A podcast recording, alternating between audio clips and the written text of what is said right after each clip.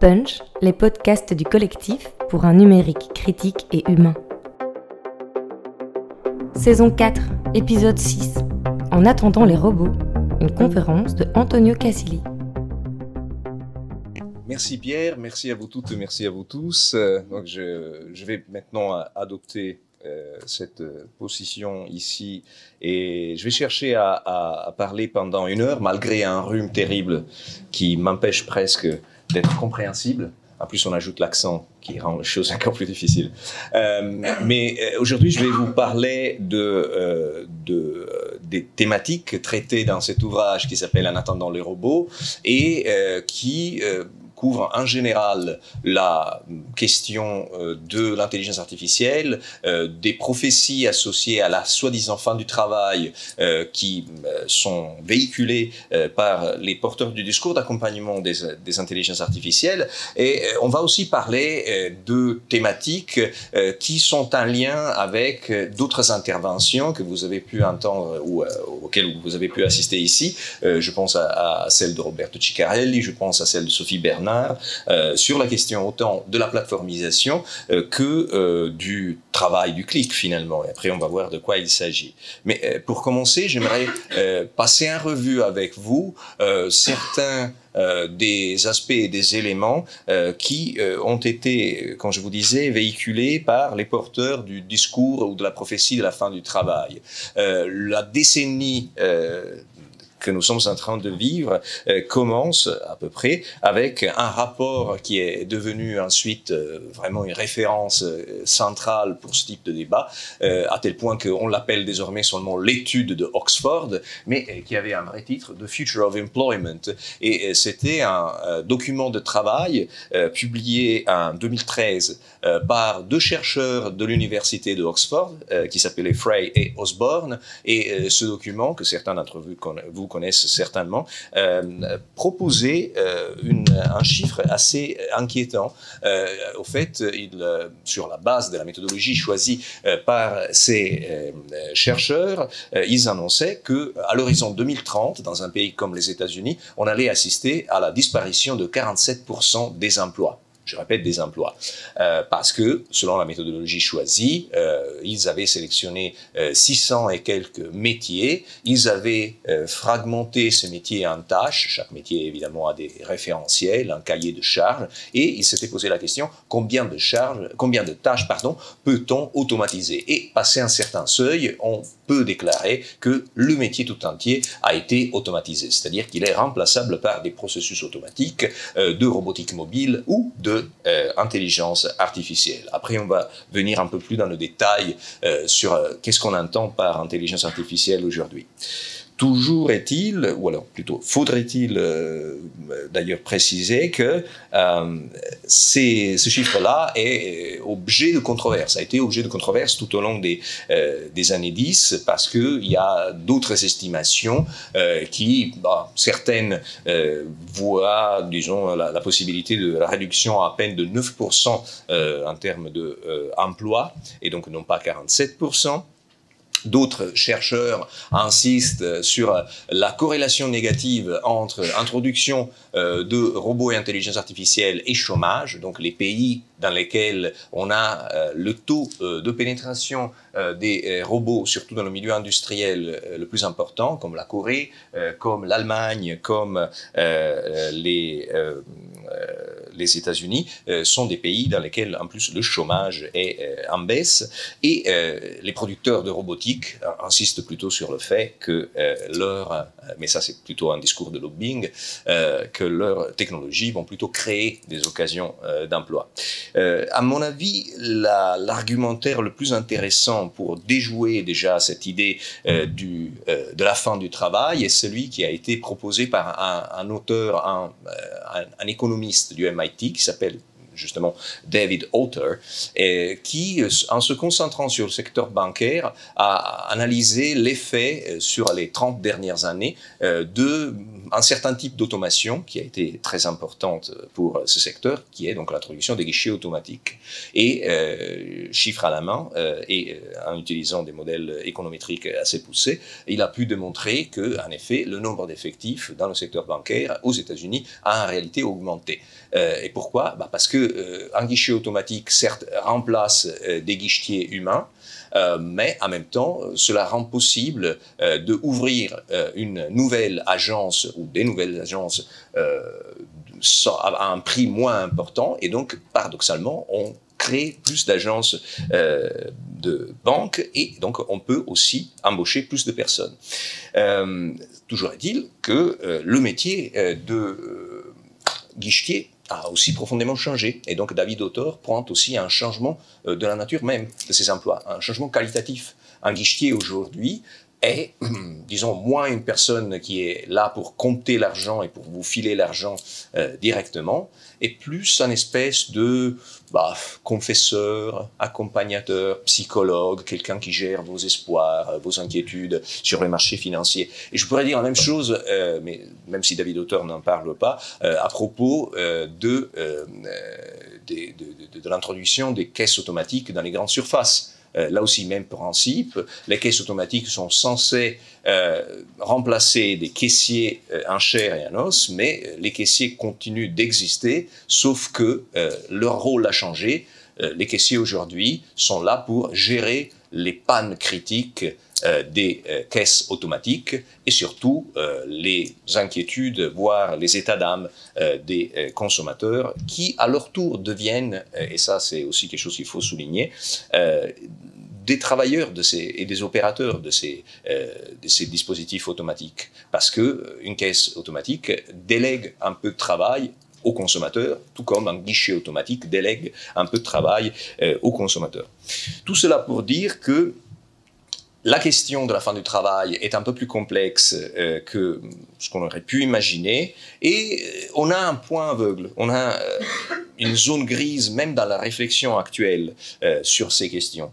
Euh, j'ai tendance à la définir de la manière la suivante. La recherche actuelle euh, sur les intelligences artificielles, euh, non seulement euh, elle est souvent présentée autant dans la presse que dans des documents, même dans des documents scientifiques, comme entièrement basés sur voilà, des robots qui rassemblent à ça. Je, je, peux vous assurer, les robots ne rassemblent pas à ça. Il ne s'agit pas de robots anthropomorphes qui sont en train eux-mêmes de réfléchir à quoi que ce soit. Dans la plupart des cas, quand on parle d'intelligence artificielle, on parle de bah, logiciels qui sont basés sur des processus euh, d'apprentissage automatique. Donc euh, quelque chose de beaucoup moins sexy euh, que cela. Et en plus, la recherche actuelle est un peu, disons, fait fausse route dans la mesure où elle se concentre surtout sur le déploiement des intelligences artificielles et oublie à mon avis de manière coupable, euh, de regarder aussi les conditions matérielles de production de ces intelligences artificielles. Parce que quand on va regarder, en effet, comment ces solutions technologiques intelligentes sont produites, là on se rend compte qu'il euh, y a quelque chose de difficile à saisir et surtout que l'automation euh, intelligente, euh, ou plutôt l'automatisation intelligente, on devrait dire en bon français, euh, repose sur des ingrédients qu'on connaît déjà. Donc, par exemple, qu'on a besoin d'énormément de données pour produire euh, ces intelligences artificielles et surtout pour produire ces données, on a besoin d'énormément de travail. Donc paradoxalement, euh, le travail euh, ne s'arrête pas, il change, il change parce qu'il devient quelque chose de différent, il devient plutôt du digital labor, donc un travail du doigt. Hein. On va voir ensemble pourquoi je préfère plutôt utiliser cette expression anglaise, euh, mais un travail qui est nécessaire pour produire ces données-là, parce que les données euh, n'existent pas dans la nature, les données euh, ne tombent pas du ciel, les données doivent être produites par quelqu'un, et ce quelqu'un c'est nous, et parfois aussi d'autres personnes qu'on ne voit pas forcément. Donc pourquoi parle-t-on de digital labor? Le français est une langue merveilleuse, j'en sais quelque chose parce que j'ai dû l'apprendre assez tard dans ma vie, mais c'est aussi une langue qui est extrêmement polysémique, et par exemple, quand on parle, quand on prononce le mot travail en français, on a une certaine tendance à faire converger euh, plusieurs significations. Donc parfois on parle de travail pour euh, indiquer l'emploi, parfois pour indiquer une activité matérielle, parfois pour indiquer une relation sociale, parfois pour indiquer un métier, une profession. D'autres langues, comme l'allemand, comme l'anglais en particulier, euh, ont, disons, une euh, certaine attention à ces différentes significations et utilisent des termes différents. Typiquement, euh, en anglais, on utilise work pour indiquer le travail qui transforme la nature même matérielle des choses, donc ce serait effectivement une activité de transformation du réel, alors qu'on utilise plutôt labor pour indiquer un rapport social, et même à la limite une force sociale, d'où l'utilisation dans ce contexte de labor, euh, qu'on ne traduit pas euh, comme travail, euh, pas exclusivement comme travail, mais plutôt comme rapport social autour du travail. Surtout, on ne traduit pas comme labeur. Hein, parce que vous allez voir, euh, c'est pas vraiment une question euh, de euh, fatigue et pénibilité, même s'il y a des éléments de fatigue et pénibilité dans, dans le digital labor. Et pourquoi d'ailleurs on parle de digital? Alors, en France, il y a une controverse terrible sur le fait qu'il ne faut pas utiliser digital parce que c'est un anglicisme. on a un numérique qui marche très bien. Alors, numérique, malheureusement, indique quelque chose de complètement différent par rapport à mon objet d'étude. numérique indique en effet le travail du numérus, le travail même à la limite des ingénieurs, des mathématiciens, des, euh, des informaticiens. C'est un travail de sublime, c'est un travail de personnes spécialisées, c'est un travail effectivement euh, de personnes qui conçoivent et qui sont bien payées euh, pour, pour le faire, les, bah, les outils et les dispositifs qui régissent nos environnements numériques. Mais ce n'est pas l'objet de mon étude. L'objet de mon étude, en réalité, c'est un travail vraiment digital au sens de digitus, en latin doigt, c'est un travail du doigt, un travail du clic, un travail qui est euh, bah, déspécialisé, en anglais on dirait plutôt skilled, en perte de compétences, un travail qui peut être réalisé par des personnes qui n'ont pas euh, des compétences spécifiques et qui sont souvent plutôt euh, bah, mal payées, voire pas payées du tout, et qui sont mises au travail de manière dévalorisée ou invalorisé, comme dirait euh, un auteur euh, euh, belge qui s'appelle Rosenblatt, et souvent invisibilisé. C'est-à-dire que parfois on ne le voit pas. Il y a des manières des, environnements numériques actuels de mettre entre parenthèses le travail, voire de l'éloigner en utilisant par exemple des disons, euh, sémantiques, voire des répertoires linguistiques qui euh, ne prononcent jamais le mot euh, travail. Donc le digital labor, vous, avez, vous voyez aussi deux adjectifs assez hybride et barbares. Donc, c'est un travail tâcheronisé, je dis, et datafié. C'est la définition que je peux apporter aujourd'hui en 2019 de ce, de ce travail. Au fait, c'est un travail tâcheronisé parce que c'est un travail qui est réduit à des tâches, des tâches simples, des tâches euh, fragmentées, atomisées. C'est le travail à miettes dont parlait George Friedman dans les années 50, mais encore plus à miettes. C'est vraiment un, travail euh, qu'on réduit à son euh, unité élémentaire qui, est, qui, est, le clic. Donc. Et après, un travail datafié, parce que c'est un travail qui sert à produire des données et un travail qui, à son tour, est régi par les données. Alors, je vais vous donner quelques exemples euh. Vous allez reconnaître certains de ces exemples, mais je vous invite à les réinterpréter euh, d'une manière peut-être différente par rapport à la manière qui a été adoptée euh, même par des intervenants, d'autres intervenants de ce cycle euh, de conférences. Donc d'exemples de travail de digital labor, les trois types que j'identifie et que je traite dans ce livre, les trois familles sont bon ce que je définis comme le travail à la demande. Bon, c'est pas moi qui définis, c'est la manière assez standard de, le, désigner. Le travail à la demande, donc tout ce qui relève de Uber, Deliveroo, donc euh, le travail des plateformes euh, dont parlent les politiques, dont parle la presse, le travail des plateformes que vous voyez circuler dans vos rues. Hein. Après, le deuxième, c'est le micro-travail, certainement moins connu. Certains d'entre vous ont entendu parler d'Amazon Mechanical Turk. Pour les autres, tenez-vous bien, on va en parler dans quelques minutes. Euh, et le troisième type de travail, c'est euh, ce qu'on appelle le travail social, en réseau. C'est le travail qui a lieu surtout sur les plateformes comme Facebook, YouTube euh, ou Google, qui se présentent comme des plateformes gratuites et qui d'ailleurs sont régies parfois par ce qu'on appelle une double gratuité. C'est gratuit pour vous, Hein, pour, l'utiliser, parce que vous ne payez pas, pas forcément, mais en même temps, c'est gratuit pour les propriétaires des plateformes parce qu'ils ne vous payent pas pour la production de valeur que vous assurez. Parce que, euh, en effet, euh, que sais-je, euh, sur Facebook, le moindre texte, la moindre photo de chaton, la moindre vidéo de, des vacances est quelque chose de monétisable à des fins publicitaires parfois et aussi d'autres manières par la plateforme même. Et cette valeur est une valeur qui n'admet pas de rémunération ni de redistribution dans la plupart des cas, même s'il y a des exceptions, vous allez le voir. Donc, euh, ces trois formes de travail, donc euh, Uber, euh, Deliveroo, mais aussi les plateformes de e-commerce ou de commerce horizontal du type Etsy, mais aussi Amazon Mechanical Turk, mais aussi les modérateurs de YouTube, de Facebook, mais aussi les, utilisateurs et les utilisatrices lambda de Facebook se situent sur un continuum entre travail sous-rémunéré, sous-payé, c'est le cas évidemment euh, des livreurs express. Hein. Euh, on ne peut pas dire qu'ils sont payés euh, de manière convenable.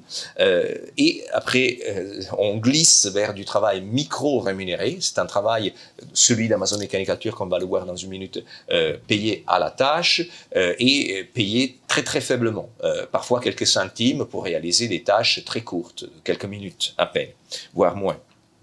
Et troisième euh, glissement, ou plutôt deuxième glissement, c'est vers le travail que je définis entre guillemets gratuit, donc le travail euh, et la production de valeur sur euh, les plateformes numériques. Alors, pour quelles raisons on établit une continuité, un fil rouge qui connecte ces activités, qui sont des activités fort différentes? Il y a une différence bah, foncière, par exemple, entre un chauffeur Uber et euh, un modérateur de Facebook ou un producteur de contenu sur YouTube. Euh, la première différence est qu'il euh, y a un ancrage local, territorial, et une visibilité, une ostensibilité de l'activité d'un chauffeur Uber. Un chauffeur Uber, on le voit. Hein, on le voit et en plus, on ne peut pas être chauffeur Uber à Marseille pour un client qui se trouve à Bruxelles. Hein. C'est clair que l'ancrage territorial est fondamental. Alors que euh, un euh, modérateur de YouTube ou un micro-travailleur euh, peut être n'importe où et travailler pour n'importe qui installé ailleurs dans le monde, partout dans le monde. mais pourtant, je vous invite à, faire avec moi un, petit, disons, un petit parcours, même intellectuel, pour revoir quelle est la nature même, par exemple, du travail d'un chauffeur Uber. Un chauffeur Uber, si on regarde les statistiques euh, de leur activité au quotidien, euh, ne passe pas la majorité de son temps euh, derrière le volant. Il ne conduit pas tout le temps. Au contraire, il ne conduit que 41%, selon certaines estimations pour les États-Unis, de son temps. Le reste du temps, presque 60% de sa journée, c'est passé pardon, à produire des données sur une application mobile une application mobile qui rassemble plutôt à ça. Donc euh, il y a euh, un aspect évidemment de géolocalisation, donc euh, il doit gérer tout un tas de données de GPS par exemple, mais il y a même des données ou des contenus de présentation de soi. Un peu comme sur Tinder, un chauffeur Uber doit choisir la bonne photo la photo qu'il met en valeur avec un bon éclairage, peut-être le moment où ses cheveux étaient euh, au top de, leurs possibilités. Pour ceux qui ont cette possibilité, c'est très bien. Et quand je dis que cela rassemble à Tinder, ce n'est pas une exagération, même si évidemment les finalités ne sont pas les mêmes. Parce que Tinder est euh, un, une application de matching, c'est-à-dire d'appariement entre deux personnes qui veulent se rencontrer pour des raisons sentimentales ou sexuelles. Alors que euh, Uber est, euh, bah, encore une fois, une application de matching, de entre deux personnes qui veulent se rencontrer pour un échange commercial. Veuillez m'excuser, mais j'avais annoncé que j'étais euh, fort arrumé. Alors, il n'y a pas que ça. La production de données sur les plateformes comme Uber passe aussi par la gestion d'interfaces comme celle-là. D'une part, on a énormément de messages à échanger, donc des messages euh, qui sont parfois avec la centrale de dispatch, parfois avec les passagers même. Donc un chauffeur Uber est un producteur aussi de texte, comme sur WhatsApp par exemple, mais aussi est un travailleur qui doit gérer ses plages horaires pour choisir, par exemple, les plages qui sont plus intéressantes euh, au niveau de la rémunération. Donc, il peut choisir, par exemple, de travailler le euh, samedi soir euh, à 1h30 quand il sait qu'il y aura plus de demandes et assurer de cette manière à la plateforme Uber en, certaine, une certaine masse de travailleurs qui tout en, tout en ne pas étant connectés ou liés à la plateforme par un lien de subordination, bah, créer leurs propres occasions de subordination en, utilisant euh, ces dispositifs-là et en créant ces données-là.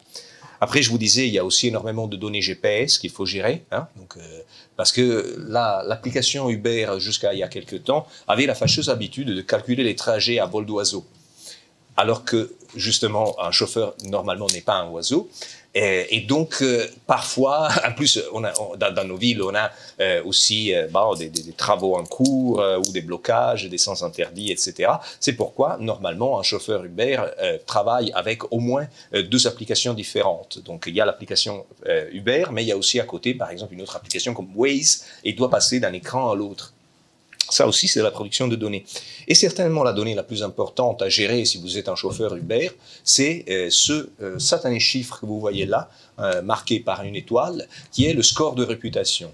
Le score de réputation est en effet l'épée Damoclès qui pèse sur la tête des chauffeurs Uber, parce que si ce score de réputation descend en dessous de 4,6 aujourd'hui, eh ben, vous êtes discontinué, euh, désactivé, qui est la chose la plus proche, euh, au licenciement euh, si vous êtes un chauffeur Uber. Évidemment, vous n'êtes pas embauché, donc vous ne pouvez pas être viré, mais euh, vous êtes délogué, c'est-à-dire éloigné, banni de la plateforme. Donc gérer ce score de réputation devient crucial. Crucial, et de quelle manière peut-on gérer ce score de réputation? Bon, Ce score est d'une part basé sur les notes laissées par les passagers mêmes donc il faut que euh, les chauffeurs Uber euh, soient euh, gentils, prêts au dialogue, mais qu'ils ne parlent pas trop, qu'ils gèrent l'hygiène à l'intérieur de leur véhicule et, tout un tas d'autres disons, critères de qualité. Mais il y a aussi euh, d'autres facteurs qui jouent dans ce score de réputation. Par exemple, le fait de ne pas refuser trop souvent des trajets proposés par la plateforme. Si l'application vous propose euh, 10 trajets chaque jour et vous en refusez 9, votre score de réputation euh, va euh, descendre. En plus, le score de réputation et toutes les données que je viens de lister pour Uber servent pour bah, réaliser la magie algorithmique de Uber. Donc, pour ceux d'entre vous qui l'ont déjà utilisé ou qui ont utilisé des, des, des plateformes basées sur le même principe. Vous savez que les plateformes de ce type-là sont basées sur un, un, algorithme de tarification dynamique, c'est-à-dire que le prix n'est pas toujours le même. Parfois, pour le même trajet, vous payez 10, parfois vous payez 10 fois un coefficient. Un coefficient qui peut être parfois de 2, 3, 4 fois, 7 fois, jusqu'à 150 fois plus. Donc le même trajet euh, que vous payez 10 euh, euros, à certains moments, bah, s'il y a par exemple énormément de personnes qui veulent euh, par exemple, trouver un taxi au même moment, s'il pleut, si vous êtes à la sortie d'une gare ou à la sortie d'un concert, bah voilà, vous vous retrouvez dans une situation de hausse dynamique, c'est-à-dire en temps réel de ce même prix. Et alors, ceci a un impact sur les passagers, sur les consommateurs, mais ceci a aussi un impact sur l'activité des chauffeurs, parce que pour les chauffeurs, ce coefficient devient un, espèce de Graal qu'ils chassent, qu'ils cherchent à, à, récupérer, à capter. Donc pour eux, l'expérience urbaine ne rassemble pas du tout, l'expérience de la ville ne rassemble pas du tout à la ville des euh, VTC d'antan ou des taxis qui voyaient en effet euh, des, des, des, rues et, et, des lieux euh, qui constituaient effectivement leur ville, même s'ils avaient leur propre cartographie mentale, mais une ville pour un chauffeur Uber ressemble à ça, un ensemble de secteurs qui sont marqués par des couleurs qui indiquent si le prix est plus ou moins important. C'est-à-dire s'il y a des consommateurs qui sont plus ou moins disposés à payer 3, 4 fois, 10 fois plus que le, tarif normal. Et donc, euh, ceci se transforme dans une incitation économique et même une incitation informationnelle pour les chauffeurs à converger vers des zones marquées en rouge, évidemment. Donc, euh, à la sortie d'un concert, si vous avez 2000 personnes qui se connectent au même moment à la plateforme Uber et qui commandent au même moment une voiture, bah, certainement le prix va monter en temps réel pour attirer plus de chauffeurs à cet endroit même. Donc, vous voyez que la question de la donnée devient cruciale. Mais cette donnée, évidemment, sert à faire fonctionner le service. Cette donnée, euh, vous n'allez pas être épaté par cela, est aussi monétisée par Uber, c'est-à-dire que euh, Uber a aussi des programmes de revente de ces données à des villes, à des municipalités, parfois à des annonceurs. Donc, comme Facebook, il y a tout un marché publicitaire derrière ou de revente des données. Bah, attention, il ne faut pas dire revente, ils se fâchent. Les, propriétaires de plateformes se fâchent parce qu'ils sont des personnes sensibles. Euh, il, faut, dire monétisation. Hein. Mais surtout, euh, il y a un jeu qui est strictement lié euh, aux robots, comme voilà, d'où encore une fois le titre de mon livre. un robot qui n'est pas là, donc on l'attend encore. Un robot de type particulier, c'est les véhicules autonomes. En fait, c'est des robots sur roues, mais en plus des robots qui enregistrent des données, traitent des données, communiquent. Les véhicules autonomes sont souvent présentés dans la presse de la manière bah, suivante, donc des espèces de boudoirs euh, sur roues euh, dans lesquels on, lit, euh, je ne sais pas, Le Monde, je ne sais pas pourquoi, Le Monde en particulier, mais enfin bref, et on, prend un café. Bref, personne ne conduit, et donc souvent ces véhicules sont présentés comme des véhicules sans chauffeur. Alors, il y a un problème de base, le chauffeur est toujours là. Euh, aujourd'hui, nous sommes à ce qu'on appelle le stade 3 de l'automatisation de ces euh, véhicules. Le stade 3 veut dire que euh, on a encore une personne qui doit regarder la, la, route et en plus être prêt à reprendre le volant. Cette personne on ne l'appelle plus un chauffeur, même dans les véhicules autonomes que Uber est en train de lancer un peu partout euh, dans les rues des États-Unis et, ailleurs dans le monde, euh, on l'appelle un opérateur de conduite. Et euh, déjà, le nom sert à éloigner euh, l'idée d'un travailleur, donc euh, d'un chauffeur en l'occurrence, euh, mais euh, c'est pas seulement une question sémantique, c'est aussi une question de, de invisibilisation de ce travail, mais d'invisibilisation matérielle. Et quand je parle d'invisibilisation, c'est pas pour le goût d'utiliser un mot difficile à prononcer, mais euh, pour décrire euh, vraiment un phénomène euh, réel, c'est c'est pas un même. Ça, c'est vraiment un prototype de véhicule Ford qui a été lancé dans, à, Pittsburgh, je pense, aux États-Unis. Donc vous voyez, c'est un fauteuil, mais il y a une particularité de ce fauteuil, il y a des bras qui sortent dessus du fauteuil, parce qu'en réalité, il s'agit d'un chauffeur déguisé un véhicule autonome. Encore une fois, c'est pas une blague, c'est pas un gif humoristique, donc une image animée humoristique. Il s'agit en réalité euh, d'un prototype de véhicule sans chauffeur, tout simplement parce qu'on ne voit pas le chauffeur. Et par contre, on le voit à des moments critiques, c'est-à-dire que les véhicules qui circulent aujourd'hui euh, dans les euh, dans les rues des États-Unis, parfois s'avèrent être bah, conduits par des vrais êtres humains. Et on le voit, je vous disais, à des moments critiques, de panne critique, d'accidents de, de, mortels en l'occurrence. Euh, ce qui s'est passé à la fin du mois de mars 2018 euh, en Arizona, euh, le premier accident mortel avec un véhicule soi-disant autonome, pas de bol, c'était un véhicule Uber, donc un véhicule entraîné grâce aux données produites par les chauffeurs et aussi par les passagers. ça, c'est exactement la, la, photo prise, ou plutôt euh, une captation d'écran de la vidéo prise par la caméra qui pointait vers l'extérieur du véhicule une seconde avant que la personne que vous voyez là, avec son vélo, euh, soit renversée par le véhicule autonome. Ça, c'était une seconde avant, c'était euh, la euh, caméra qui pointait vers l'extérieur. Il y avait aussi une caméra qui pointait vers l'intérieur du véhicule. Et ça, c'est la photo qui a été prise une seconde avant, il y avait une personne à l'intérieur. Et cette personne n'était pas en train de dormir, elle était en train de regarder sur un écran le parcours du véhicule autonome. Donc c'était une personne qui de fait réaliser l'opération de conduite telle qu'on la réalise sur un véhicule autonome. Dans la plupart du cas, on suit un trajet sur un écran et à des moments critiques, normalement, on devrait reprendre euh, euh, le, le volant et donc passer à ce qu'on appelle le mode dégradé, donc une reprise en main par un opérateur humain. Alors, euh, on a un problème là euh, parce que euh, c'est la situation est beaucoup plus complexe de ce qu'on raconte évidemment aux annonceurs, aux investisseurs, de ce que Uber communique, surtout autour de ces robots de type particulier, donc les véhicules autonomes. on a énormément de données données qu'il faut traiter. Un véhicule autonome, si quelqu'un d'entre vous a déjà vu un prototype de véhicule autonome, rassemble à un véhicule comme tous les autres, mais en même temps, vous allez remarquer que sur euh, le toit de ce véhicule, il y a un dispositif particulier qui, tourne et qui s'appelle un lidar. C'est un radar et un capteur qui sert à capter euh, des images et euh, des données de l'environnement. Ces images et ces données doivent être ensuite, pardon, traitées.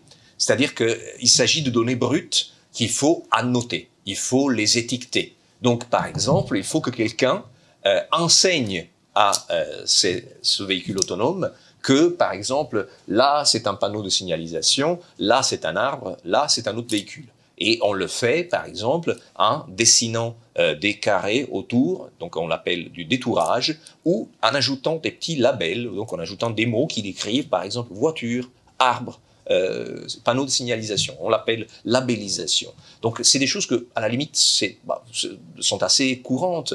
La labellisation, chacun d'entre nous l'a fait euh, sur Twitter, sur Instagram. À chaque fois que vous postez une photo et vous achetez des, hashtags euh, du type vacances, soleil, copine, etc., etc. Pardon, j'étais en vacances avec ma copine.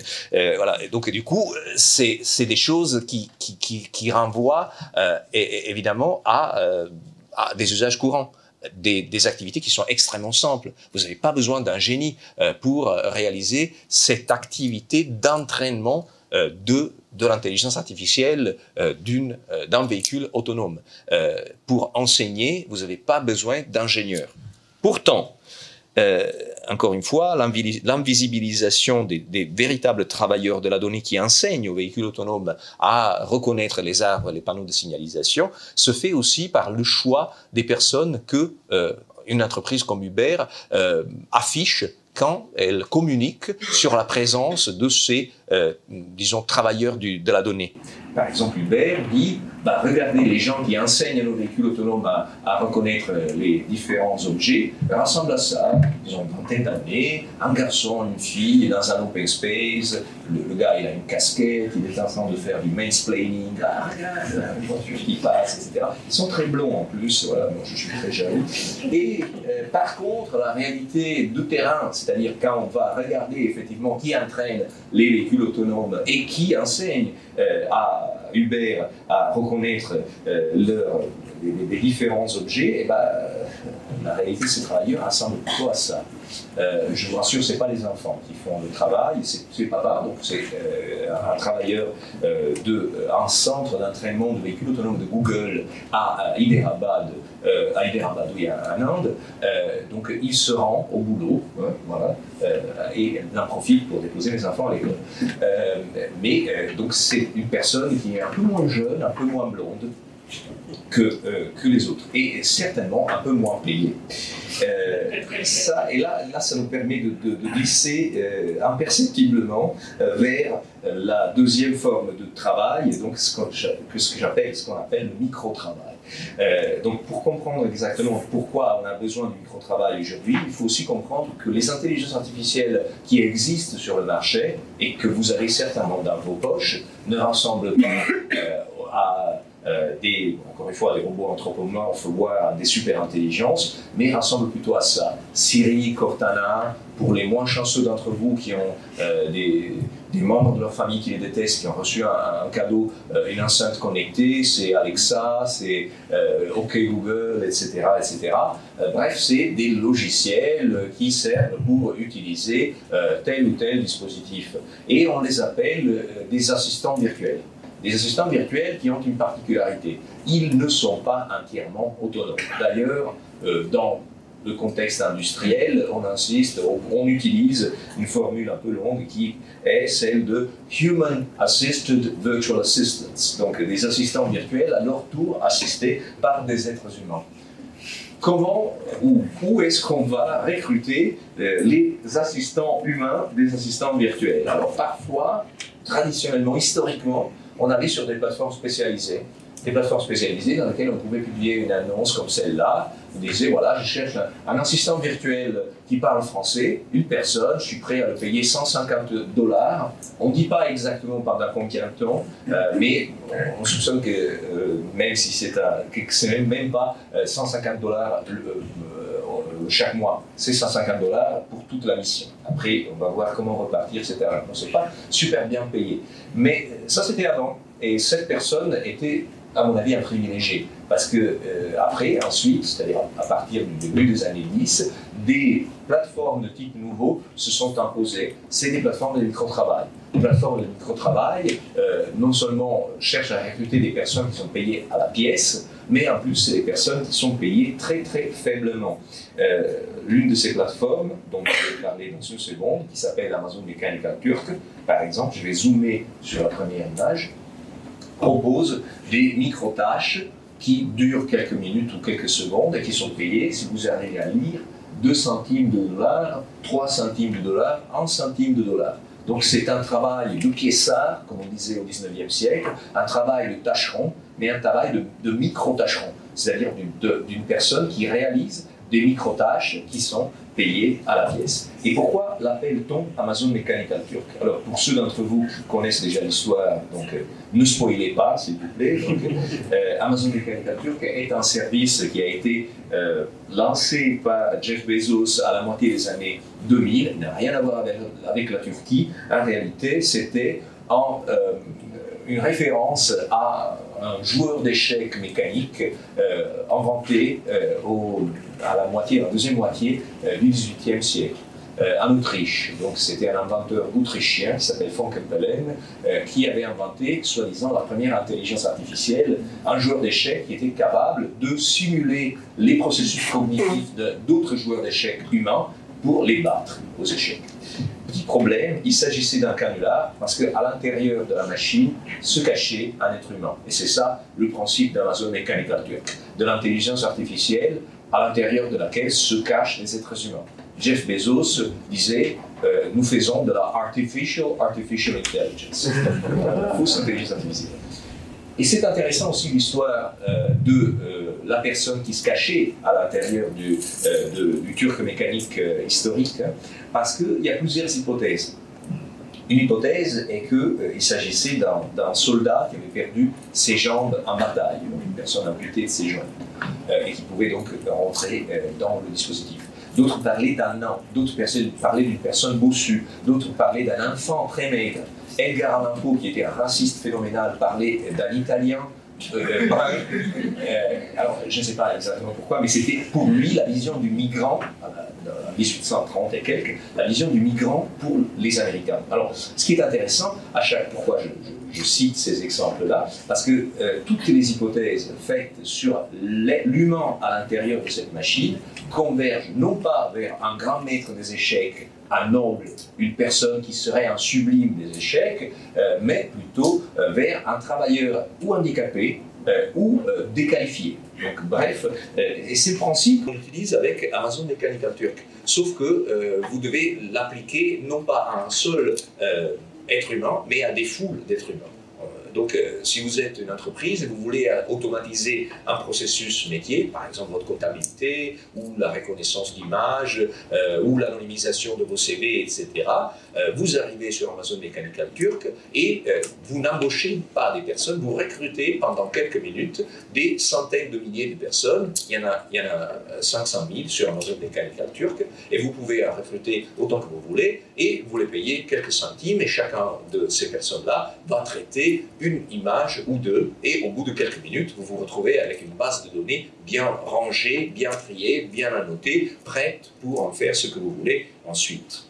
Et euh, ce que vous voulez ensuite est assez euh, complexe parce que vous pouvez faire énormément de choses avec ça. Par exemple, vous pouvez euh, vous en servir pour entraîner d'autres intelligences artificielles ou vous pouvez vous en servir pour revendre ces données.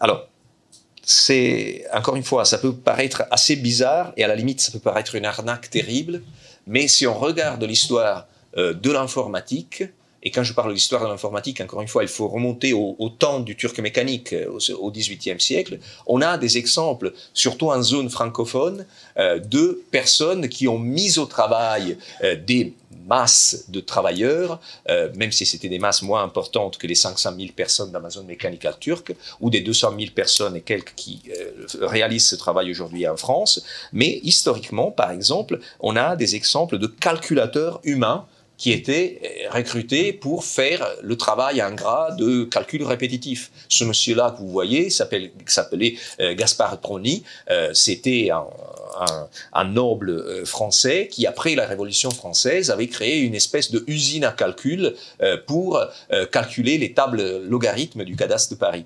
et donc, il y avait 90 et quelques pardon, 90 et quelques calculateurs humains qui étaient en réalité des coiffeurs euh, au chômage, parce qu'après, des coiffeurs de famille nobles, mais après la Révolution française, euh, il y avait moins de coiffures à assurer. Voilà, pour dire. Donc des personnes, encore une fois, des personnes déqualifiées, des personnes qui avaient perdu, des, chômeurs, des personnes qui n'étaient pas payées, qui n'étaient pas des sublimes, c'était pas des experts, c'était pas des mathématiciens. Et encore, euh, tout au long des années, pardon, du, siècle suivant, et jusqu'au au, début du XXe siècle, on a eu des personnes qui étaient payées pour faire à la main des calculs, ou par exemple pour réaliser un travail qui aujourd'hui est, nécessaire, le travail de labellisation d'images, je vous disais, voilà, euh, déjà à la fin euh, du 19e euh, siècle, on avait des, des annotatrices, c'était surtout des femmes, parfois des institutrices, et même en Italie des nonnes, alors pourquoi? Évidemment, rien de surprenant, hein, des nonnes qui étaient payées fort peu pour annoter des images astronomiques, donc des photos du ciel pour réaliser quelque chose de très important pour euh, l'astronomie actuelle qui s'appelle la carte du ciel, qui était une grande initiative de, évidemment, cartographie euh, des étoiles commencée par l'Observatoire euh, de Paris. Et aujourd'hui, eh ben aujourd'hui, cette grande tradition des calculateurs humains et finalement du travail fait à la main, de l'intelligence artificielle faite à la main, bah, continue avec des plateformes comme celle-là. Donc c'est pas Amazon Mechanical Turk, c'est une autre plateforme. Elle s'appelle Mighty AI, elle est vraiment spécialisée dans le traitement d'images. Et donc, par exemple, vous avez des images, voilà, regardez la deuxième, euh, c'est une image d'un paysage de montagne, et donc une personne doit indiquer, voilà les nuages, voilà les montagnes, voilà le lac, voilà la route, et voilà de l'eau. Et donc ça sert évidemment pour ensuite, par exemple, pouvoir insérer ces images, que sais-je, dans un moteur de recherche. C'est l'exemple le plus simple de traitement ensuite. Et donc quand quelqu'un recherche photo euh, nuage, paf, cette photo s'affiche. Donc, pas surprenant, par exemple, que ce travail, ce micro-travail à la main serve, par exemple, pour euh, améliorer des moteurs de recherche qui ont besoin d'amélioration. Donc, de Dieu, voilà, euh, Bing en particulier de Microsoft, euh, qui s'appuie sur une plateforme qui n'est pas Amazon Mechanical Turk, mais une autre, qui s'appelle donc UHRS, qui est l'Amazon Mechanical Turk de Microsoft. Et Google, eh ben Google aussi a sa propre plateforme de micro-travail. Euh, elle s'appelle Writer Hub. Alors, j'ai pas une capture d'écran euh, de Writer Hub parce que, euh, figurez-vous, il y a des questions de confidentialité très importantes et en plus, j'ai découvert qu'on est filmé, donc je vous propose tout simplement ce qu'on appelle un proof of concept, c'est-à-dire une restitution de comment marche. Donc, si vous êtes un travailleur, un micro-travailleur de Writer Hub, vous êtes payé quelques centimes pour réaliser des tâches qui consistent à regarder les requêtes Google d'autres personnes. Donc si quelqu'un recherche pharmacie Wisconsin, euh, c'est à vous de vérifier que le moteur de recherche a restitué les bons résultats et éventuellement signaler euh, que voilà la, requête a donné un mauvais résultat. Donc euh, mauvaise nouvelle pour notre vie privée. Il y a des personnes qui regardent ce que vous recherchez sur Google et même des personnes. Pardon? Rater Hub, H-U-B. Voilà. Euh, mais, et cela me permet d'aller vers la partie finale de ma présentation, euh, je vous disais, il y a trois familles de travail. Le travail à la demande, celui de Uber, on en a parlé. Le, le micro-travail, on vient d'en parler. Mais il y a aussi une troisième famille, le travail de n'importe qui sur les plateformes euh, qu'on utilise chaque jour, des plateformes qui se présentent comme des plateformes gratuites. Eh ben, ces plateformes aussi ont des manières de nous mettre au travail, souvent au micro-travail, ce travail du clic. Par exemple, quand on utilise un moteur de traduction comme Google, qui est basé lui aussi sur un processus d'apprentissage automatique et d'apprentissage statistique, voilà, chaque fois que, par exemple, nous disons, voilà, cette euh, traduction ne me convient pas, euh, je veux proposer une traduction alternative. Cette traduction alternative améliore le moteur de recherche et finalement nous sommes en train d'entraîner euh, l'algo de Google Traduction ou l'algorithme même de Google Search qui s'améliore au fil de nos propres requêtes. Et pour ceux d'entre vous euh, qui sont assez âgés pour avoir connu ça, je suis assez âgé, c'est-à-dire c'était un truc il y a, quelques années, hein. donc ReCAPTCHA, je pense que plus ou moins vous l'avez vu toutes et tous, donc ReCAPTCHA était encore un, système, un service de Google qui, soi-disant, servait à départager les êtres humains des robots. Pourquoi? Parce que les robots avaient déjà tenté de réaliser cette tâche de transcription des deux mots que vous voyez là, et ils s'étaient plantés. Donc, euh, il faut qu'un être humain, il fallait qu'un être humain enseigne au robot à interpréter ces deux mots-là, ces deux mots qui venaient en réalité de scan de livres, donc de, numérisation de livres de Google Books. Donc, euh, à chaque fois euh, que vous effectuez la tâche de retranscrire ces deux mots-là, euh, un robot, c'est-à-dire un logiciel de reconnaissance textuelle euh, de euh, Google, apprenait à interpréter ces deux mots-là. Et donc vous étiez en train de contribuer à l'amélioration du service commercial Google Books. En 2015, un truc un truc assez important s'est passé, c'est-à-dire un recours collectif de plusieurs centaines d'utilisateurs de reCAPTCHA euh, aux États-Unis qui ont demandé à Google d'être requalifié en employé de l'entreprise américaine pour avoir utilisé reCAPTCHA. Parce qu'ils ont dit, bah, c'était du travail. Euh, vous-même, Google, vous l'avez admis dans un article publié en 2008 que reCAPTCHA c'était du travail. Euh, donc, on a produit de la valeur pour vous. On demande à être requalifié en employé de l'entreprise le juge a décidé euh, à la faveur de Google, donc les travailleurs n'ont pas eu gain de cause, mais les, utilisateurs travailleurs n'ont pas eu gain de cause, mais Google a, eu chaud et a décidé de remplacer reCAPTCHA textuel par ce qu'il appelle no captcha reCAPTCHA. Très fin et qui ressemble plutôt à ça. Donc euh, c'est plutôt euh, donc officiellement il n'y a plus de reCAPTCHA, tout est automatique, mais 9 fois sur 10, quand vous cherchez à déclarer tout simplement je ne suis pas un robot, un cochon et une case, il y a euh, des images de ce type-là euh, qui s'affichent. C'est exactement le même principe, sauf que vous n'êtes pas en train d'entraîner un, robot de reconnaissance textuelle, mais un robot de reconnaissance d'image, donc un algorithme, un, logiciel de reconnaissance d'image. Euh, vous, vous, voyez donc pendant des années, on a eu droit à des chatons et à des, des, des chats, des chiens, pardon, pour entraîner Google Images. Plus récemment, euh, j'imagine que vous avez vous-même entraîné des véhicules autonomes euh, de Google en reconnaissant des passages piétons euh, ou des, motos, ou des voitures de commerce, etc., etc. Et il y a un an et demi, avant qu'ils décident de, de, de, laisser tomber ce projet-là, certains ont même entraîné le programme du Pentagone, enfin c'était un partenariat entre Google et le Pentagone, s'appelait Maven, qui servait à entraîner euh, des drones militaires. Pas sympa du tout. Alors, il y a un absent là-dedans, hein, Facebook. Normalement, on Facebook, on s'imagine que euh, il n'est pas besoin euh, d'avoir sa propre plateforme de micro-travail.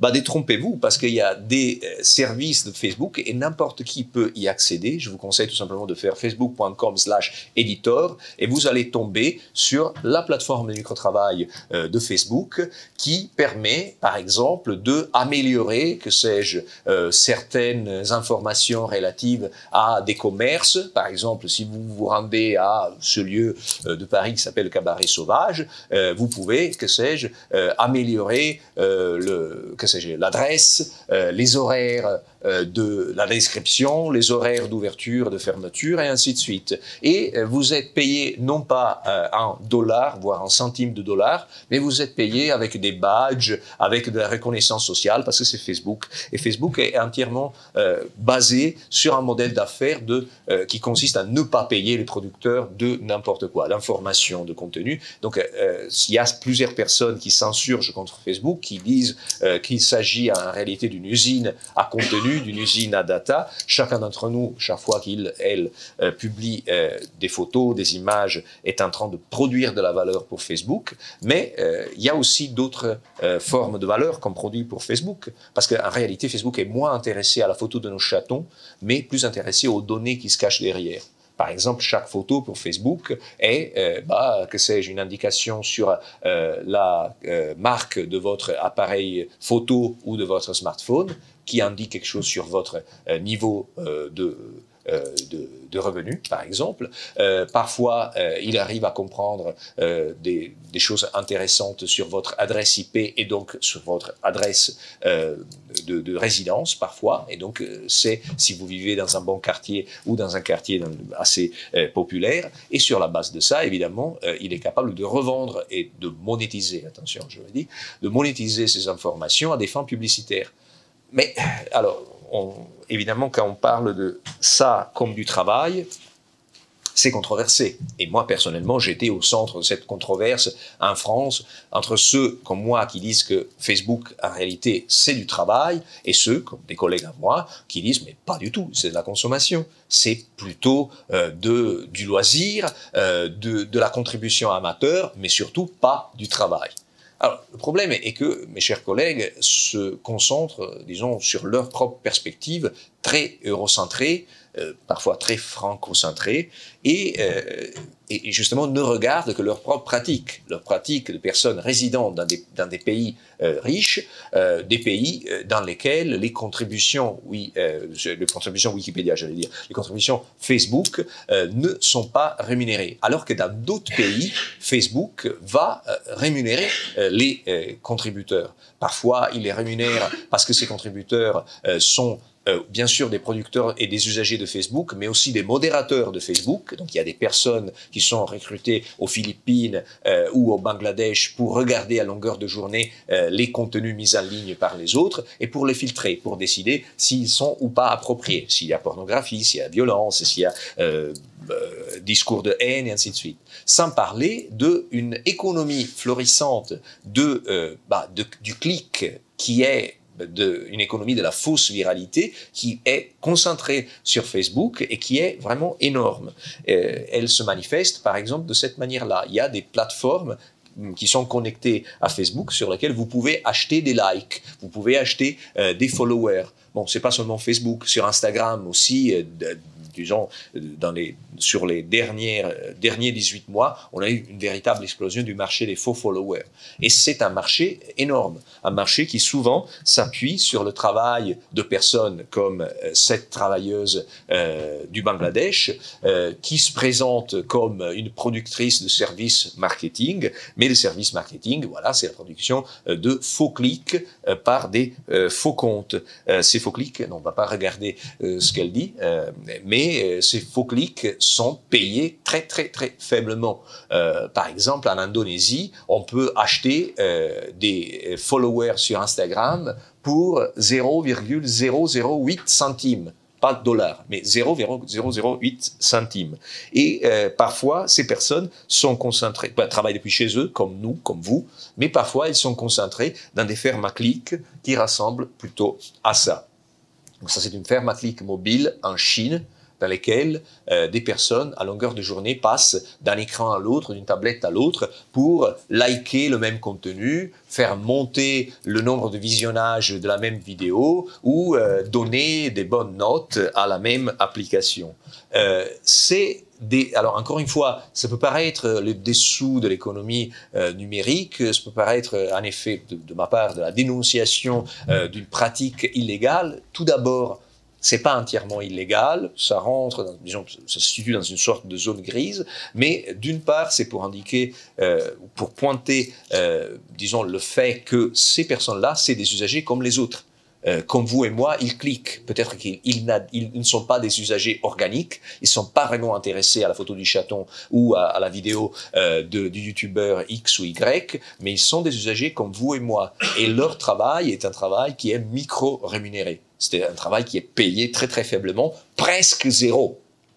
0,008 centimes, c'est presque zéro. Donc, quelle est la différence entre une personne à l'autre bout du monde qui est payée presque zéro et une personne dans le Nord qui est payée zéro c'est ça la question qu'il faut se poser. Et à mon sens, la différence, très vite, encore une fois, est une différence de notre propre privilège qui, se, qui parle et qui se manifeste et qui dit, mais non, attention, moi, c'est pas la même chose. Moi, je suis mieux. Moi, je le fais pour mon plaisir. Moi, je le fais parce que je suis, j'adhère véritablement à ça. Le problème est qu'il y a toujours un décalage et un effet de occultation, d'invisibilisation de ce travail-là. Et on le voit, par exemple, si on va regarder euh, comment les plateformes euh, numériques se présentent. Encore une fois, que des blonds, que des personnes qui sont présentées comme des sublimes, que des experts qui entraînent vos données. Voilà, ça c'est une, une, plateforme qui s'appelle Appen, qui dit, voilà, nous, nous, proposons des données avec un visage humain, ou plutôt une, une touche humaine.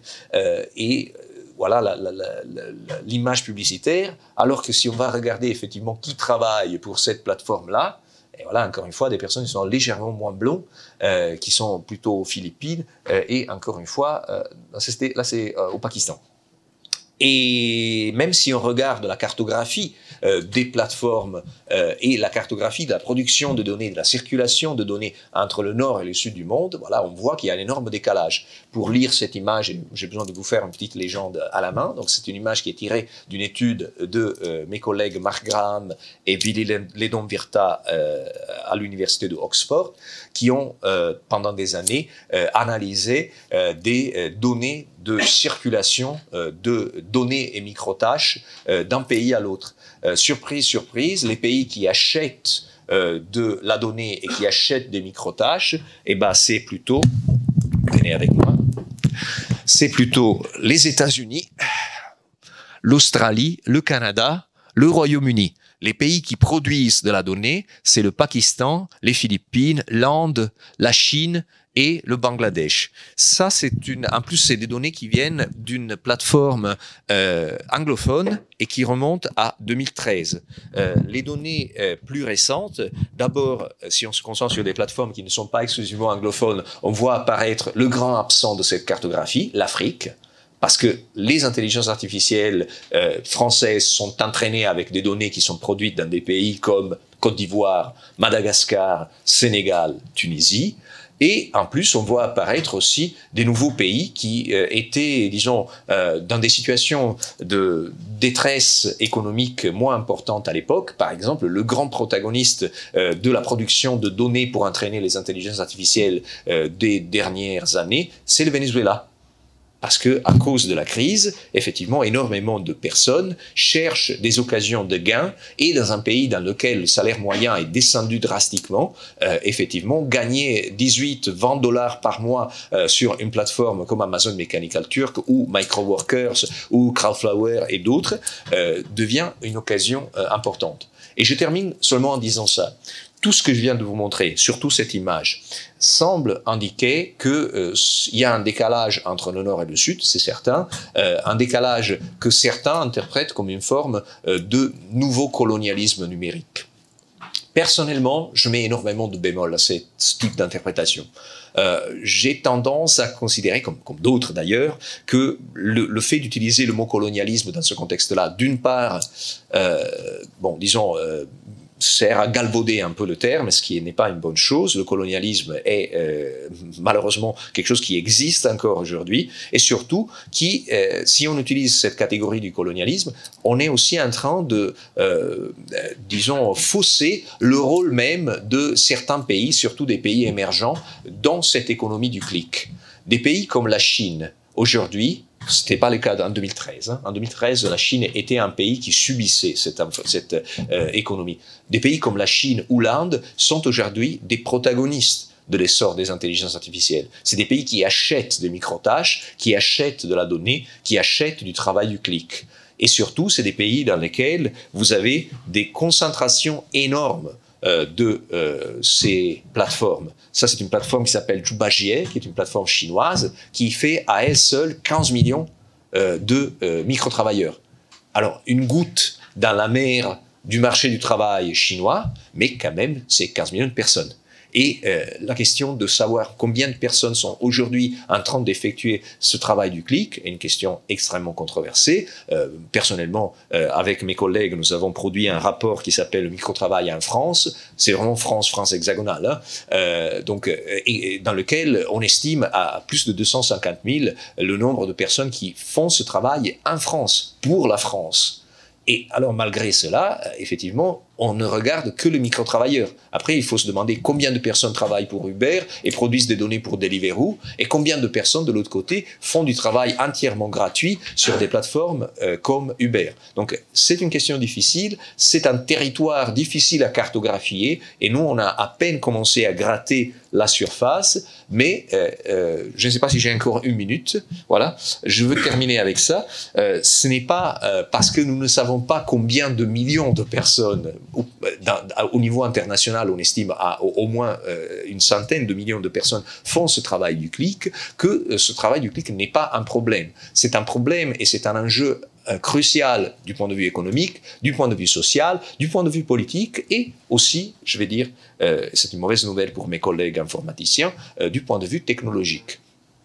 Parce que si on continue à avoir cet angle mort euh, de qui produit la donnée, si on continue à ignorer qui produit cette donnée, et si en plus on continue de dire oui, ok, bon, il y a maintenant des personnes qui entraînent nos intelligences artificielles, mais tôt ou tard on va s'en débarrasser. Parce que qui dit apprentissage automatique dit qu'à un certain moment, ces robots vont apprendre à faire ce qu'ils déclarent, ce qu'ils promettent de faire. À un certain moment, on va avoir un véhicule autonome euh, qui sera véritablement autonome. Bon, c'est vrai qu'on l'annonce depuis les années 70, mais on va y arriver cette fois-ci. Euh, ou alors qu'on va avoir effectivement euh, une connectée qui est entièrement capable d'interpréter sans besoin d'aide humaine ce que les les utilisateurs euh, déclarent. Alors, mauvaise nouvelle, euh, parce que encore une fois, notre enquête a montré euh, que ce travail humain est nécessaire, pas seulement pour entraîner, mais aussi pour faire fonctionner des intelligences artificielles qui existent déjà. Et je vous donne trois exemples. Donc il y a tout un, un, un, travail de entraînement, de préparation des intelligences artificielles. Euh, donc préparation, euh, c'est ah mais j'ai carrément perdu les slides.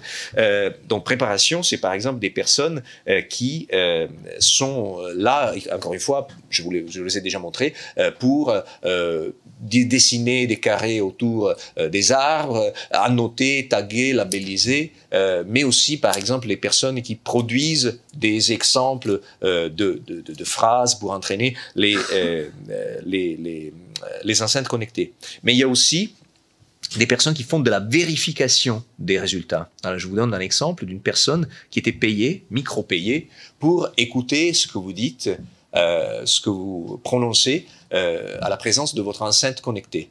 Donc ça, c'est une micro-travailleuse euh, qui, euh, par exemple, devait vérifier que euh, une intelligence artificielle, en l'occurrence une intelligence artificielle d'une grande entreprise américaine, interprète correctement euh, ce que vous dites. Donc elle recevait des petits extraits audio de quelques secondes, elle devait écouter elle devait vérifier la transcription faite de manière automatique par l'intelligence artificielle avec son oreille francophone. Donc je vous donne un exemple d'une micro-tâche. on n'avait pas le droit de prendre des captures d'écran, mais on a pris des photos. Voilà. donc par exemple, ça c'était une retranscription d'une phrase prononcée par, un utilisateur. Il, la phrase dit Ben Laden, le mot alors. Attention, il y a peut-être un, attentat terroriste qui se prépare. Hein. C'est une personne qui cite Ben Laden, qui est mort depuis plusieurs années, mais enfin, je ne sais pas pourquoi. Euh, et donc, cette euh, micro-travailleuse va vérifier et elle découvre qu'en réalité, la phrase prononcée est ben, dans le moi alors. bonne nouvelle. Bonne nouvelle, très très bonne nouvelle.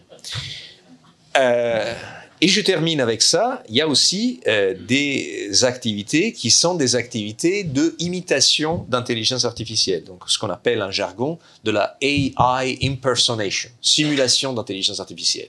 Le début du livre même, euh, En attendant les robots, c'est un exemple d'une personne qui était payée euh, pour finalement faire semblant d'être, euh, ou plutôt euh, pour produire euh, des effets d'intelligence de, artificielle. Donc c'est une personne qui travaillait en réalité comme stagiaire pour une start-up qui déclarait faire de l'intelligence artificielle dans le luxe, mais en réalité il dévoilé euh, que derrière, il y avait des micro-travailleurs malgaches euh, qui, depuis Tananarive, produisaient ces données, faisaient semblant d'être l'intelligence artificielle. Et ça, c'est pas quelque chose de complètement absurde, c'est malheureusement assez courant. une étude récente d'un cabinet anglais a montré que 40% des startups qui déclarent avoir de de l'intelligence artificielle, en réalité, n'ont pas d'intelligence artificielle. Et c'est pas une surprise. Par exemple, ça c'est une autre start-up que je dois vite cacher, mais merde, trop vite, euh, qui était euh, au fait une start-up euh, française qui, voilà, en réalité disait faire, dit encore, faire de la prise de rendez-vous automatique grâce à une intelligence artificielle. Et après, on, découvre que au début, c'était les créateurs même de l'entreprise qui prenaient le rendez-vous à la main. Donc, c'était pas de l'intelligence artificielle. Quand ils ont commencé, ils n'avaient pas de rendez-vous d'intelligence artificielle. Et en plus, encore aujourd'hui, si vous vous rendez sur le site web de cette entreprise, euh, ils déclarent que c'est de l'intelligence artificielle assistée par des êtres humains 24 heures sur 24, 7 jours sur 7. Donc, euh, voilà. Voilà, je termine avec cette citation d'un entrepreneur qu'on a interviewé pour notre enquête sur le microtravail en France. Euh, c'est une personne qui ne fait pas d'intelligence artificielle, mais qui connaît énormément d'autres qui, en font. Elle dit, bah, euh, c'est le cœur. Ce dont on ne se rend pas compte, c'est que l'écrasante majorité des startups B2B, donc business to business, euh, qu'on connaît aujourd'hui, sont human-based, sont basées sur du, du travail, du clic humain. Mais je les comprends, parce que pour eux, c'est un pari sur l'avenir. Eux, la data, ils doivent la créer. Ils doivent créer la data des rendez-vous, donc c'est parler de cette startup-là, pour ensuite faire du machine learning et avoir l'espoir un jour que le procès, le le processus soit automatisé. Alors c'est une belle manière de terminer sur ce mot d'espoir qu'un jour, peut-être, on, voit, on va voir apparaître les robots. Pour l'instant, on les attend. On les attend un peu comme on attend Godot. Ils sont pas là. Ils arrivent jamais. Mais nous, on continue de les attendre. Et donc, euh, voilà, je vous remercie pour votre patience et votre attention.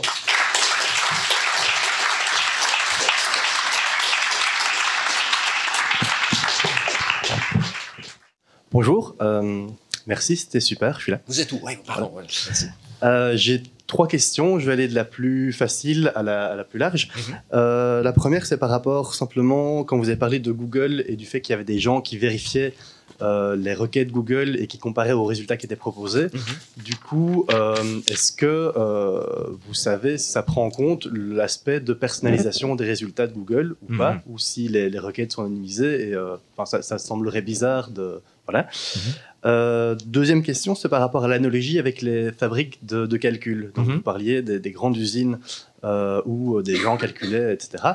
Euh, est-ce que on peut, est-ce que c'est vraiment comparable dans le sens où est-ce que le fait qu'il y avait plein de gens qui travaillaient à calculer, ça a aidé à la conceptualisation par la suite de machines à calculer ou mhm. pas. Mhm. Euh, et du coup, la troisième question, c'est vraiment de façon plus large par rapport euh, euh, à la, au mythe de la disparition du travail. Et du coup, je rebondis sur l'idée des, calculatrices, puisque vous, même si vous semblez très prudent sur d'éventuelles projections, vous avez l'air de dire que finalement, l'automatisation ne sera jamais totale, etc. Mais si on reprend l'exemple des calculatrices, ben maintenant, je pense que voilà, il y a plus grand monde qui fait vraiment encore beaucoup de calcul mental, si ce n'est à l'école primaire. Mhm. Euh, et, du coup, quels sont par, par rapport... Euh, nous, on avait accueilli ici Bernard Stiegler il, y a, il, y a, trois ans. est-ce que, du coup, comme lui se basait beaucoup sur cette étude d'Oxford, est-ce qu'il y a quand même des choses à, sauver dans son travail par rapport à, la fin du travail? Ou est-ce qu'il y a des, points de, des grands points de convergence ou divergence entre vos, vos travaux et les siens? Uh-huh. Et voilà. Oui. Merci et merci beaucoup aussi. Euh, trois questions concernant le, salaire du travailleur. D'abord, sous quelle forme se présente son salaire? Est-ce qu'il a un salaire dont il a liberté d'usage ou cet argent, entre guillemets, virtuel est éventuellement déjà seulement valorisable dans certains créneaux, hein, etc. bon, question sur la protection du travail, mais probablement dramatique. Et puis, question sur la fiscalité, euh, l'imposition. Voilà, comment est-ce que les États s'y retrouvent là-dessus? Et ma deuxième question, euh, quand vous distinguiez le travail de ces hommes, du, ces, hommes et ces femmes de l'ombre de euh, la contribution gratuite et bénévole des utilisateurs ou des consommateurs occidentaux, et que vous montriez les, les fermes à clic, euh, est-ce que c'est une idée correcte de penser que, entre guillemets, là-bas ou là où on ne voit pas, en fait, les gens sont euh, obligés de se rendre sur un lieu de travail? Mm. Donc, en fait, ils ont un temps euh, de travail qui est complètement captif et inféodé et à un timing et à une spécialité. Alors que nous, entre guillemets, quand on consulte Facebook, on est en quelque sorte dans un temps de travail vraiment invisible parce que c'est inclus dans notre recherche de mhm. recettes de cuisine, euh, d'horaires de bus, etc. Mhm. Et que donc, euh, ça ne nous paraît pas une charge ou un poids. Voilà. Merci. Alors, je vous propose de, que, j'apporte quelques éléments de, réponse. Normalement, on, met ensemble plusieurs réponses parce qu'il y a des personnes qui posent des vraies questions et il y a des personnes qui veulent faire des commentaires. Euh, vous venez de poser de véritables questions. Donc, je, je préfère, je vous remercie d'ailleurs. Alors, Sur la question de euh, la personnalisation des résultats, franchement, je n'ai pas de réponse. Ça, sur, euh, normalement, ils n'accèdent pas, les gens, par exemple, qui, qui, passent via Writer Hub, ils n'accèdent pas au profil des gens qui recherchent. Hein. Mais ils se limitent tout simplement à voir, en général, euh, la cohérence, surtout à des fins de ciblage publicitaire au fait, ils s'en foutent relativement euh, que vous trouviez véritablement la, la, la, la pharmacie euh, du Wisconsin. Mais s'il y a une pharmacie qui, qui, qui met une annonce, ils veulent s'assurer que l'annonce s'affiche. Donc c'est beaucoup moins pour la personnalisation, beaucoup plus pour le, ciblage publicitaire. Euh, deuxième question sur la, question des, fabriques de calcul. D'abord, euh, si on peut véritablement les comparer à ce qui se passe sur les euh, plateformes de micro-travail, par exemple. Bah, disons que la même logique de division du travail régissait à l'époque les, fabriques de calcul à la, à et Amazon Mechanical Turk. Sauf que c'est poussé à l'extrême. Euh, parfois, on définit euh, Amazon Mechanical Turk et les plateformes de ce type-là comme du taylorisme, euh, taylorisme extrême. Tout simplement, c'est vraiment la même question de la division du travail, sauf que c'est tellement divisé que cela devient tachronisé. Euh, la cohérence est, là. Après, sur le rôle euh, que ces, ces, initiatives ont eu dans la véritable création des machines à calculer, c'est une question que, en histoire des sciences, est énorme. Euh, ça fait des décennies qu'on se euh, clash. Euh, je, fais pas, je, je sais pas, c'est pas ma discipline, mais mes collègues, par exemple historiens, clash sur le fait que, par exemple, la, le, principe épistémique qui était derrière les les machines à calculer, pardon, les, calculateurs humains et les principes épistémiques derrière les machines à calculer étaient complètement différents. Donc les, gens comme à l'époque, euh, au 19e siècle, comme Charles Babbage, qui avait inventé le véritable premier euh, ordinateur, donc euh, ce qu'on appelait le Analytical Engine, c'était des ennemis jurés des gens qui faisaient du calcul à la main par des êtres humains. et, et, vraiment, c'est pas mal de, chercheurs insistent sur l'incompatibilité des deux. Donc c'est pas super simple de dire que grâce au travail des, coiffeurs, des nonnes, des, institutrices qui ont passé des, années à, taguer des, données, etc., etc., euh, après, nos machines à calculer ont été plus performantes. Il semble être vraiment deux, créneaux complètement différents. Et après, pour la question de l'automatisation complète, Bon, certes, je fais partie des, des gens qui, qui, sont sceptiques à cet égard, parce que euh, euh, je fais partie aussi de, de, de, ceux qui ont une vision de l'automatisation qui est peut-être différente par rapport à celle de, euh, de Bernard Stiegler. Euh, disons que ma manière de définir l'automatisation est non pas un remplacement euh, de l'être humain ou du travail humain par du travail euh, automatique, mais une redistribution de la responsabilité du travail entre, entre êtres humains et, et, parfois aussi des, processus automatiques. donc c'est pas un effet de substitution, de remplacement, mais de redistribution. Euh, pensez encore une fois aux véhicules autonomes. Euh, même en termes de responsabilité légale, euh, c'est un exemple incroyable de qui est responsable d'un accident en cas de véhicule autonome. Et qui est responsable de l'accident est un peu l'acteur de, cette automation-là. Jusque-là, il n'y a aucun scénario légal dans lequel on dit que c'est l'automobile même, c'est la, la voiture même qui est responsable de l'accident mortel. C'est toujours tel ou tel travailleur un ingénieur, un, coiffeur, un, chauffeur, pardon, je, je, bloqué sur le coiffeur, euh, un chauffeur, euh, ou, parfois même la victime. Euh, mais, quand même, c'est toujours des êtres humains. Donc cette automatisation-là est, est, quelque chose qui a, est, vraiment basé sur la présence humaine, sauf que on a une certaine tendance à la mettre à l'écart, à la mettre entre parenthèses, voire à l'invisibiliser. Après, les questions sur le salaire des travailleurs. J'imagine que, que, vous parlez des micro-travailleurs des micro en particulier, donc la deuxième catégorie. Euh, alors, dans certains cas, effectivement, c'est un travail qui rassemble beaucoup à celui des, des chauffeurs euh, euh, Uber et des, des, livreurs express. Donc, ces personnes qui sont encadrées de la même manière comme des entrepreneurs, des, des, des petits patrons, voire des auto-entrepreneurs. En France, aujourd'hui, on a en plus la catégorie des micro-entrepreneurs. Ça s'adapte très bien. Donc, des personnes qui, normalement, euh, ont un certain plafond. Ils ne peuvent pas dépasser un certain nombre de un certain montant gagné, euh, qui ont leur propre fiscalité, qui euh, ont leur propre responsabilité de déclarer euh, cela. Alors, j'avoue que il y a un débat actuellement en France sur la fiscalité des micro-travailleurs.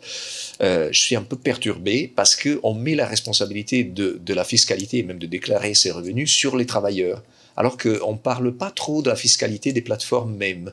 Et, ça, c'est quelque chose qui m'inquiète un peu. Euh, bah, c'est clair que la responsabilité leur revient.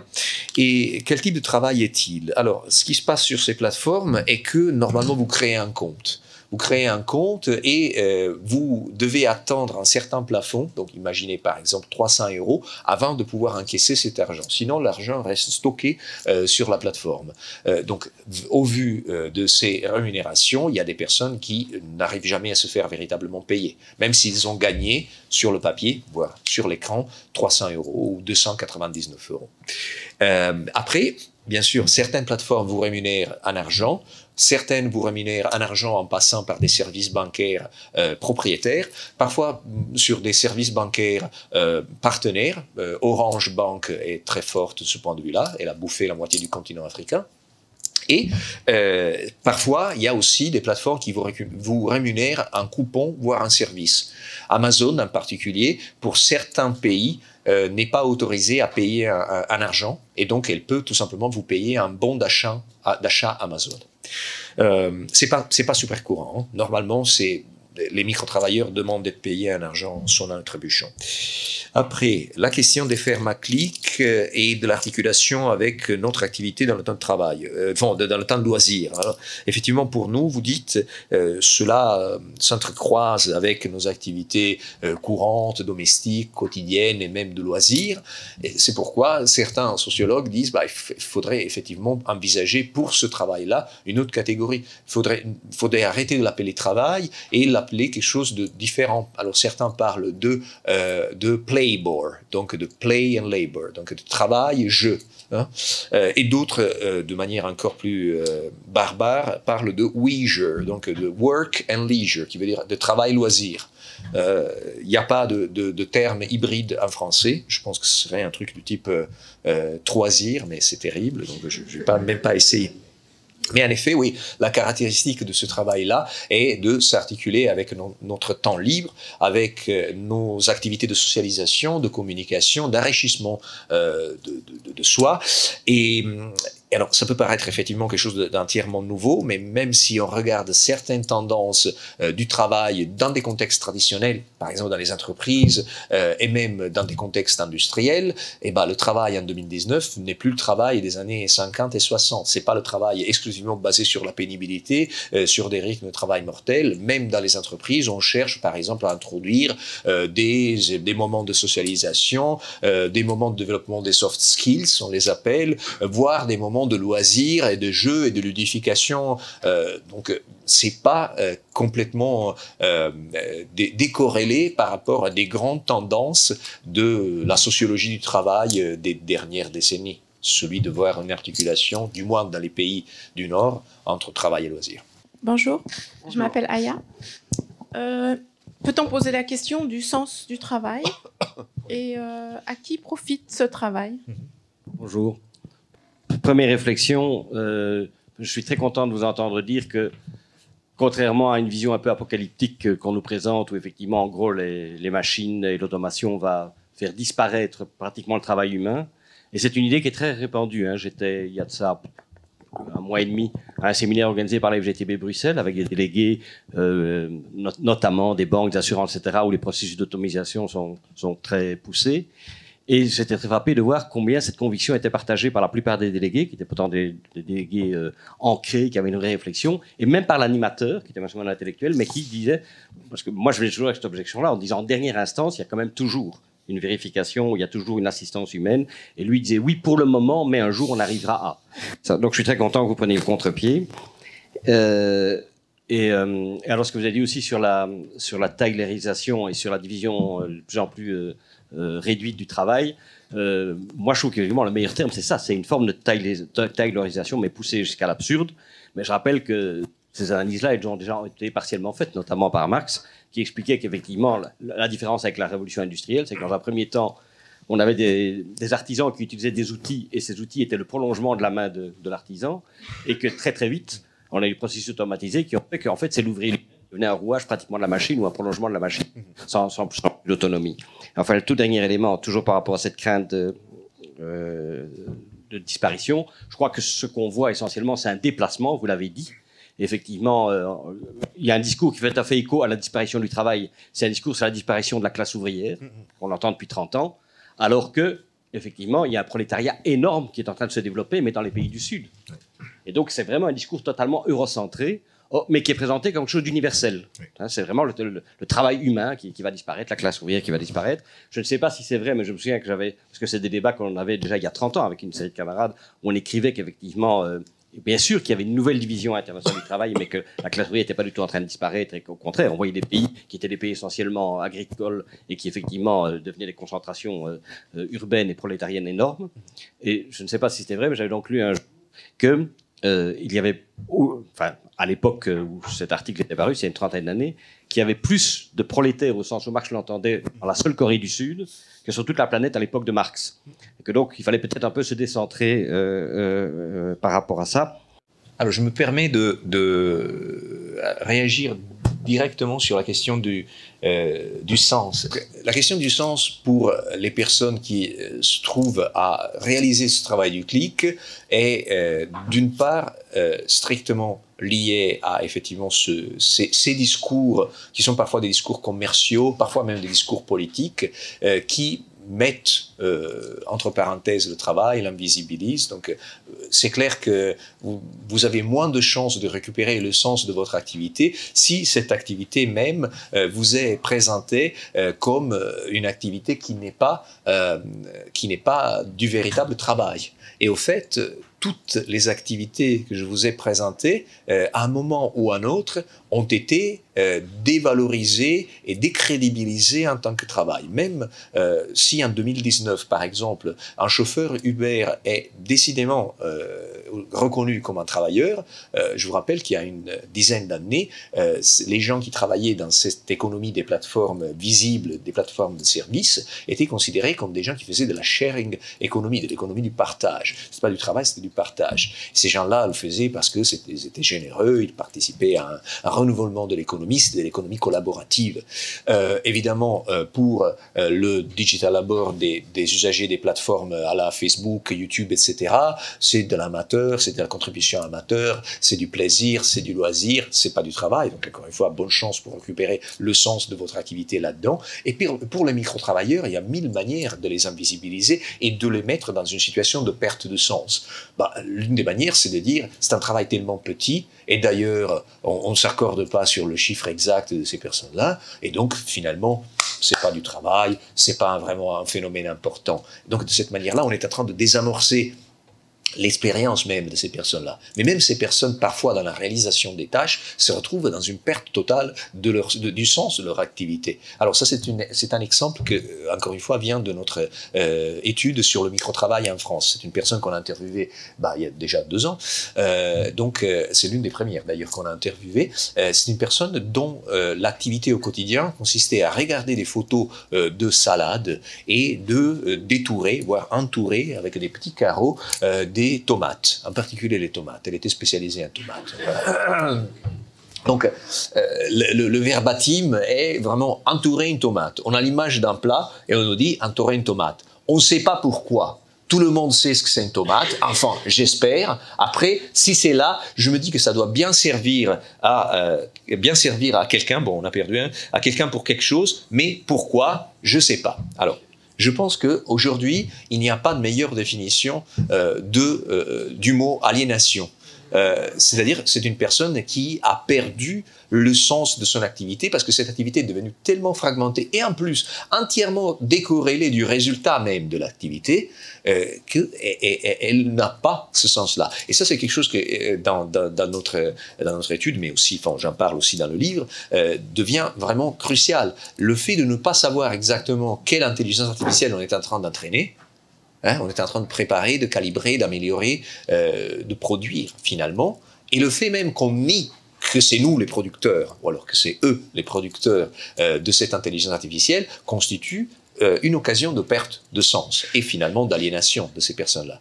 D'autant plus que cette perte de sens est aussi réalisée en niant la possibilité d'une solidarité humaine autour de cette tâche un micro-travailleur, un micro-travailleur, euh, et même à la limite quelqu'un qui fait de, la ferme à clic, n'est pas forcément en contact avec d'autres personnes euh, qui font le même métier.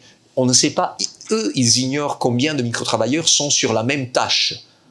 Ils ignorent en plus à quoi sert cette tâche. En l'occurrence, pour, vous, pour sortir du mystère, cette tâche servait pour euh, entraîner une application de conseil nutritionnel. Euh, donc c'était pour, euh, grosso modo, vous identifier toutes les tomates là-dedans, vous calculez plus ou moins euh, la valeur calorique d'une tomate et vous pouvez calculer plus ou moins combien de calories ce, cette salade vous apporte.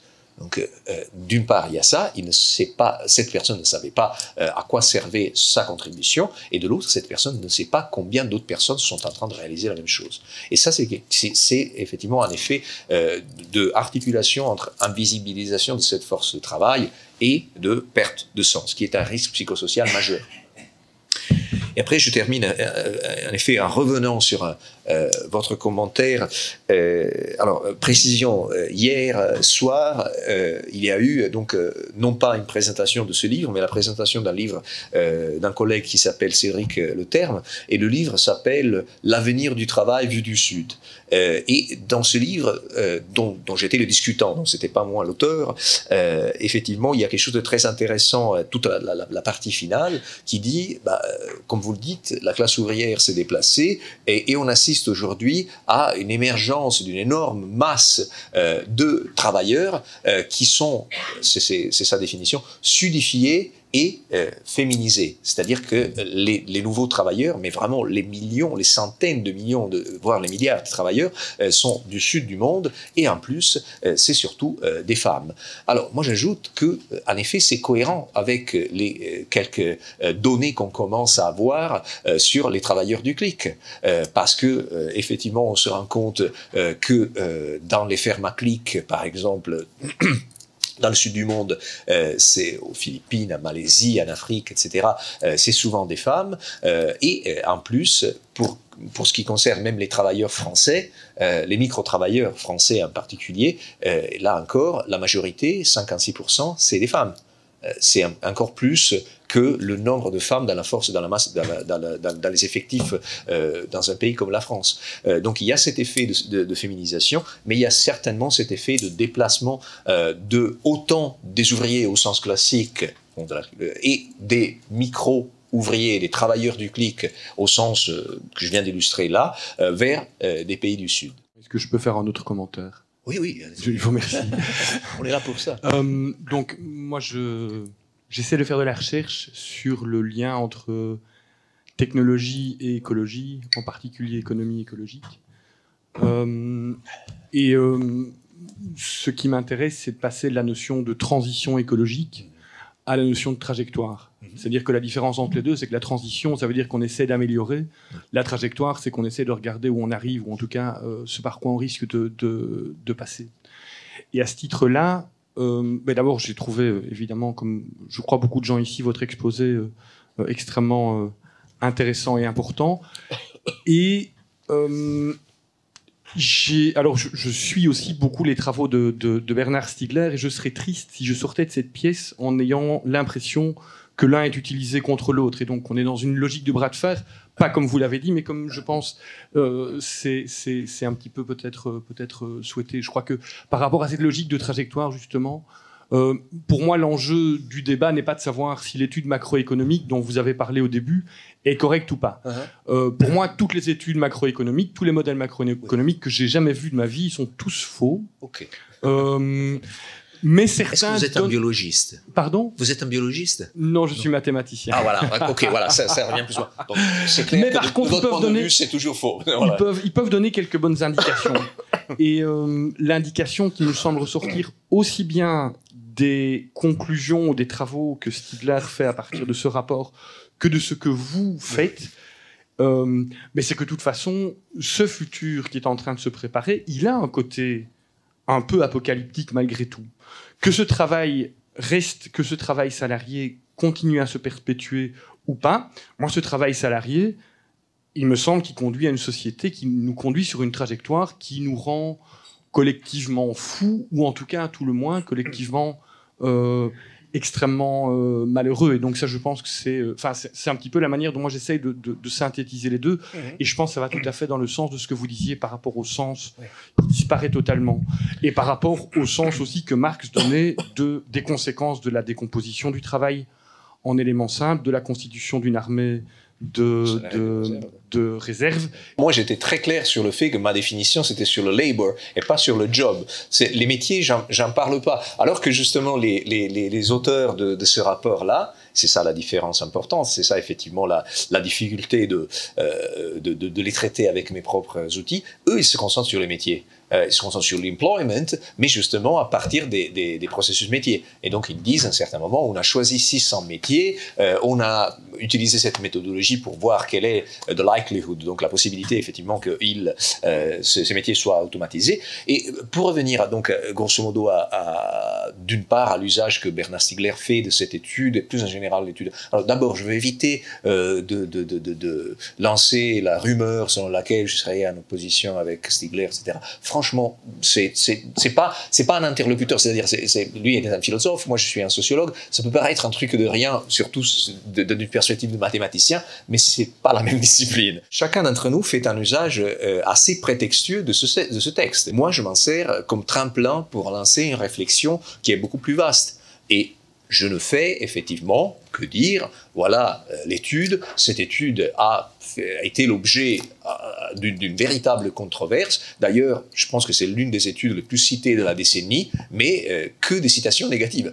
Euh, ce qui fait monter le H-index, si vous êtes un, scientifique, c'est très bien pour votre carrière. Peut-être qu'au niveau du mental, il faut avoir vraiment un peu, il faut, faut être vraiment dur pour pouvoir survivre à, à 10 ans euh, d'insultes de personnes qui vous disent que vous vous êtes trompé. Mais pour le reste, encore une fois, aucune, de ma part, aucune animosité euh, vis-à-vis euh, des auteurs de cette étude-là. Encore une fois, pour moi, c'est une manière de lancer une réflexion beaucoup plus vaste et de dire le problème, à la limite, n'est même pas l'emploi, c'est-à-dire, c'est clair qu'au niveau politique, c'est là le- problème, mais le problème euh, n'est pas qu'il y a un remplacement des robots, remplacement des emplois, mais qu'il y a toute une économie des plateformes qui a déjà fait le deuil, et peut-être qu'elle ne devrait pas, de l'emploi et, que nous qui, et qui ne propose que euh, du travail tâcheronisé pour Uber, euh, pour euh, Deliveroo, pour Amazon Mechanical Turk et tous les autres, la question de l'emploi ne se pose même pas. Sauf, évidemment, si, un juge les oblige. Mais normalement, si un juge les oblige, il prépare déjà les valises pour s'installer ailleurs. Donc le, problème, le problème est là. Le problème se situe du côté des plateformes. Merci.